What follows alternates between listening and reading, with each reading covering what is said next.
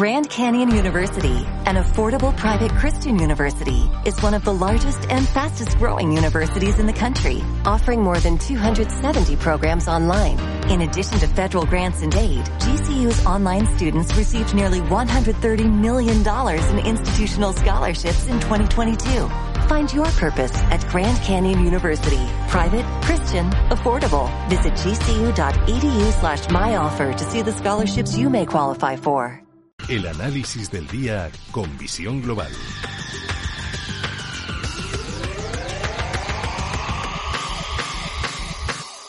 José Luis Cava, analista independiente, muy buenas noches.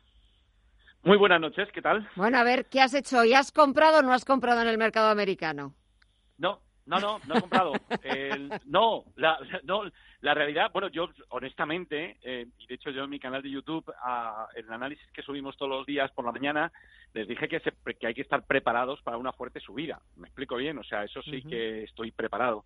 Pero si te fijas, eh, bueno, nosotros le estábamos diciendo que para que se produzca esa fuese subida, un, una primera señal sería que el SP500 superara el 4.375, pero necesitaríamos más fuerza y que superara la zona del 4.410. Entonces, mira lo que ha pasado hoy. Está muy divertido porque ha llegado a 4.000, prácticamente 4.430, que es el futuro sobre mm, el SP500 de marzo, y ahí yo he hecho la primera compra, pero no ha aguantado y digo, uy, uy, uy, uy, yo pendo. Pero si te fijas, lo ves en esencia y se está moviendo lateralmente. Ahora bien, yo creo, sinceramente, que va a haber una fuerte subida, por una razón muy sencilla. Eh, la gente, eh, la mayor parte de las personas normales, eh, están comprados de opciones put por el temor que tenían a Powell, ¿de acuerdo? Entonces, han comprado opciones put que cuando uno entra a ver cuándo está, dónde está, en qué precio de ejercicio están las posiciones abiertas, están pues prácticamente en la zona 4.300, 4.400. ¿De acuerdo? Entonces nos vamos a poner en la piel de una persona que haya comprado una opción put porque esperaba que Powell hundiera el mercado. Powell no ha hundido el mercado. Vimos cómo ha rebotado en el 4.280. Entonces esta gente ahora están un poquito más tranquilos, pero estaban preocupados cuando han visto que el SP500 se iba a 4.335. Ahora se han quedado tranquilos. Pero si el SP500 es capaz de superar el 4.000 435, 50, la mayor parte de ellos estarán en pérdidas, porque han comprado en el precio de ejercicio que hay entre 4.300 y 4.400. Al estar en pérdidas, venderán la opción put y el broker, eh, perdón, el dealer, en respuesta a su venta de put, tendrá que comprarla y automáticamente cancelar la posición corta que tenía. Entonces, el dealer tendría que comprar futuro sobre el SP500 y subir con fuerza. De tal manera que hay un colchón de dinero de los dealers que las compras se activarían si el futuro de marzo del SP500 superara la zona de 4.435 aproximadamente. ¿De acuerdo? Entonces, ahora mismo la duda es, ¿supera las 4.435 ya o antes se hace un viaje para abajo para enganchar todavía más gente y luego subir con fuerza? Y luego hay otro hecho, hay, otro, hay, hay dos hechos más. El mes de febrero es alcista y luego hay un hecho muy claro eh, desde un punto de vista de tipos de interés, desde un punto de vista de tipos de interés, yo creo que los inversores han descontado el peor de los escenarios. Vimos ayer cómo, bueno, eh, subían los futuros eh, sobre el tipo de interés de los fondos federales y están descontando cinco subidas en 2022. ¡Ay! Como unos locos. Te vas al, al, rendimiento de las notas a dos años y se dispararon al alza.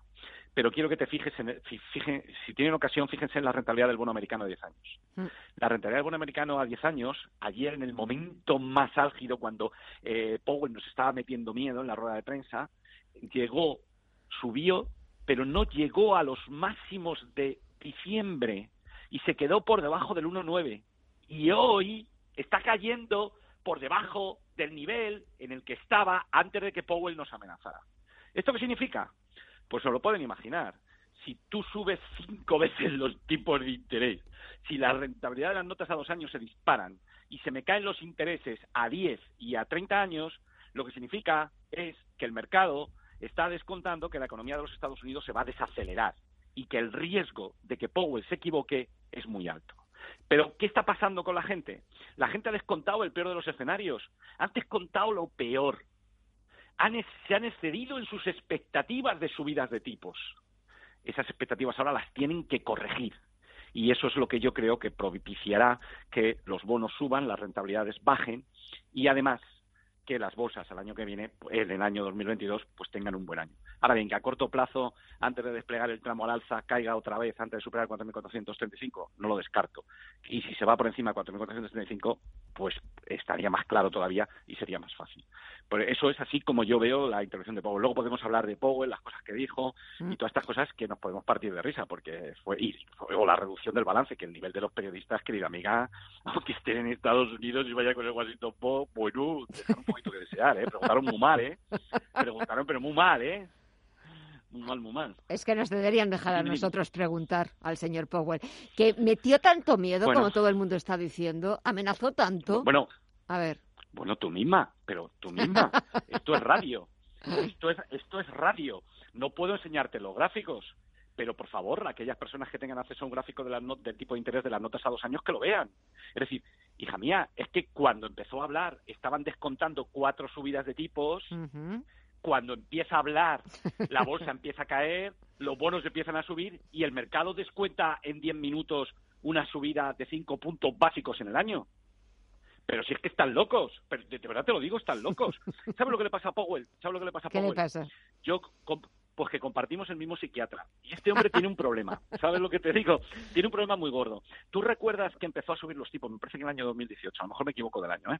Y te acuerdas que subió los tipos de interés cinco veces, y, yo me acuerdo que en aquel momento todos los economistas decían, pero este tío se va a cargar la economía, este tío se la carga. Y no te acuerdas que luego tuvo que desandar lo andado, y, bueno, y, además Trump fue durísimo con él, le arrastró por los, le arrastró por los parques tirándole del pelo, ¿no? Entonces, claro, el hombre tiene complejo de no meter la pata otra vez. Me explico bien, no quiere pasar a la historia como el gobernador del Banco Central que hundió la economía. Entonces, él, ¿qué ha pasado con la inflación? Bueno, pues con la inflación lo que ha pasado es que ha tomado las decisiones tarde. Ha dicho que era transitoria, que yo creo que llevaba razón, llevaba razón. Pero bueno, las presiones son de tal magnitud porque Biden se está hundiendo en las encuestas, porque la gente está muy fastidiada por los niveles de inflación de Estados Unidos, que el hombre pues se ha tenido que ver muy presionado, ¿de acuerdo? Entonces, ahora quiere amenazarnos verbalmente con estas amenazas tan fuertes, ya lo viste el otro día. Pues no sé, lo estamos pensando, pero hombre, ¿cómo que lo estás pensando? ¿Para eso sales a una entrevista? No, me lo estoy pensando. Y ningún periodista la corrala. Y le dice, oiga, señor, aquí no se viene a pensar, díganos cuál es su plan. Díganos cuál es su plan. No, lo estamos pensando, no hemos decidido nada. Y la gente se calla. Digo, madre mía, bueno, será el presidente de la Reserva Federal, pero al menos un poquito de vergüenza cuando vayas a una entrevista, hombre, no nos todo tomes por el pito del sereno, ¿no? Entonces este hombre, como se ha retrasado en cuanto a la subida de tipos, pues ahora, y no puede subirlos antes de marzo, pues nos está amenazando ahí con todos los males del mundo. Entonces sí, sí, sí, se produjo una amenaza, pero una amenaza muy fuerte, ¿eh? de verdad te lo digo. Y de hecho, no hace falta escuchar sus palabras. Bueno, ¿sabes dónde vino la amenaza? ¿Dónde? la, amenaza estuvo en un párrafo muy claro. Eh, eh, la cosa se lió cuando va el tío y dice, no, no, el mercado laboral puede soportar mayores subidas de tipo de interés. Y bueno, claro, la gente dice, madre mía, si este tío dice que el mercado laboral puede soportar tantas dice que le va a dar le va a dar igual que la tasa de desaceleración de la, que, la economía de los Estados Unidos se desacelere. Entonces eso provocó el miedo, la gente empezó exactamente a comprar futuro y ahí se disparó el precio hacia arriba. Pero sí, sí, la amenaza fue eh, fue fue importante. Yo considero que fue importante, ¿eh? Vale, es que quería conocer, quería conocer tu, tu opinión. Y venga, ya para, para despedir, ¿qué recomendación? A ver, ¿a qué tenemos que estar pendientes en los próximos días? Porque parece que todavía nos queda un poquito de margen hasta marzo, cuando se produzca esa primera subida de tipos en Estados Unidos. No, no nos queda margen, no, no. no. nos queda margen. vamos, a, vamos a situarnos. Venga. No, esto es bueno para los periodistas. La máquina, la bolsa es una máquina que descuenta expectativas. Los especuladores en bolsa estamos permanentemente descontando expectativas. ¿Me explico bien? Es decir, me da igual que los vaya a subir en marzo que en abril. Eso ya está incorporado al precio. ¿Me explico bien? La subida de marzo está incorporada al precio, con lo cual no es información nueva. Para ver por dónde va el mercado, fijémonos en la tendencia. Vamos a fijarnos. Fijémonos en el detalle. Hay un dato muy feo Vean el gráfico del Russell 2000. Ha perforado un soporte muy importante y eso es malo. ¿Vale? El movimiento del SP500 al perforar la zona del 4.311 e irse al 4.280, eso es feo. El Nasdaq, el 85% de los valores están corrigiendo. Eso es feo. ¿De acuerdo? Pero generalmente, cuando el 85% de los valores del Nasdaq están corrigiendo, suele experimentarse un rebote. Bueno, salvo en el año 2000 y en el año 2008. Entonces, ¿cuál es la idea que yo estoy esperando? Quitemos palabras. Las palabras no me interesan para nada. Vamos a los hechos. Las bolsas están débiles. Las bolsas han pegado un latigazo a la baja. Y lo que esperamos es un rebote para luego otro tramo a la baja. ¿De acuerdo? Por lo tanto, este rebote que esperamos es para especuladores, pero va a ser más falso que un duro de madera. ¿De acuerdo? Porque yo lo que creo es que como mucho el SP500 va a llegar a la zona 4.550, 4.600. Y ahí los algoritmos, como el que yo tengo, se van a poner a vender porque están programados para hacerlo. Luego, en principio, me da igual lo que diga Biden, me, da igual lo que diga Biden, me da igual lo que diga Paul, hasta lo que diga Greenspan. Es decir, ahora mismo ha habido un deterioro muy importante en las bolsas y lo más probable es que se produzca un rebote. Piensa que si se produce el rebote, no va a venir de dinero real, es dinero de cancelación de posiciones cortas de las posiciones de los dealers, pero no entra dinero bueno. Y luego, por último, aunque los tipos de interés hayan caído ahora, después de la conversación, después de las palabras salvajes de este hombre, mm. lo más probable es que los tipos de interés sigan subiendo, ¿de acuerdo? Y que la rentabilidad del bono americano se dirija a la zona del 2% y como mucho 2,3%, ¿de acuerdo? Por lo tanto, a las personas normales, a la gente de a pie, eh, señores, aléjense de la bolsa. Esto está para hiperprofesionales. Bueno, no para profesionales, están para máquinas y están todas las máquinas operando. Aquí no hay humanos, ¿de acuerdo? Por lo tanto, cuidadito, no es el momento que los particulares estén. Sin perjuicio de que hay un rebote, oye, si lo pillas, vale. Y luego yo estaría muy atento al oro, muy atento, muy atento al oro, ¿de acuerdo? Muy atento al oro, ¿de acuerdo? Fíjate qué curioso, ¿eh? ¿Te acuerdas de aquel oro de Moscú que la Hacienda Republicana entregó a los rusos? Exacto. Pues va a servir, va a servir de cobertura para el rublo digital. Fantástico. Entonces, Rusia está acumulando mucho oro, China está acumulando mucho oro, India está acumulando mucho oro. Entonces, si los líderes acumulan mucho oro, pues yo creo que hay que prestar atención al oro. Hay que prestar atención al oro. Pero es que no, no termina de arrancar.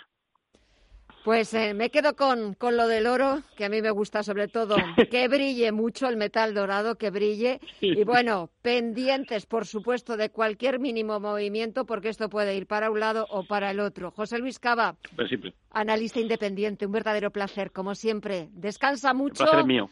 Y, y a seguir emocionándonos con el mercado. Un fuerte abrazo, hasta pronto. Igualmente, adiós.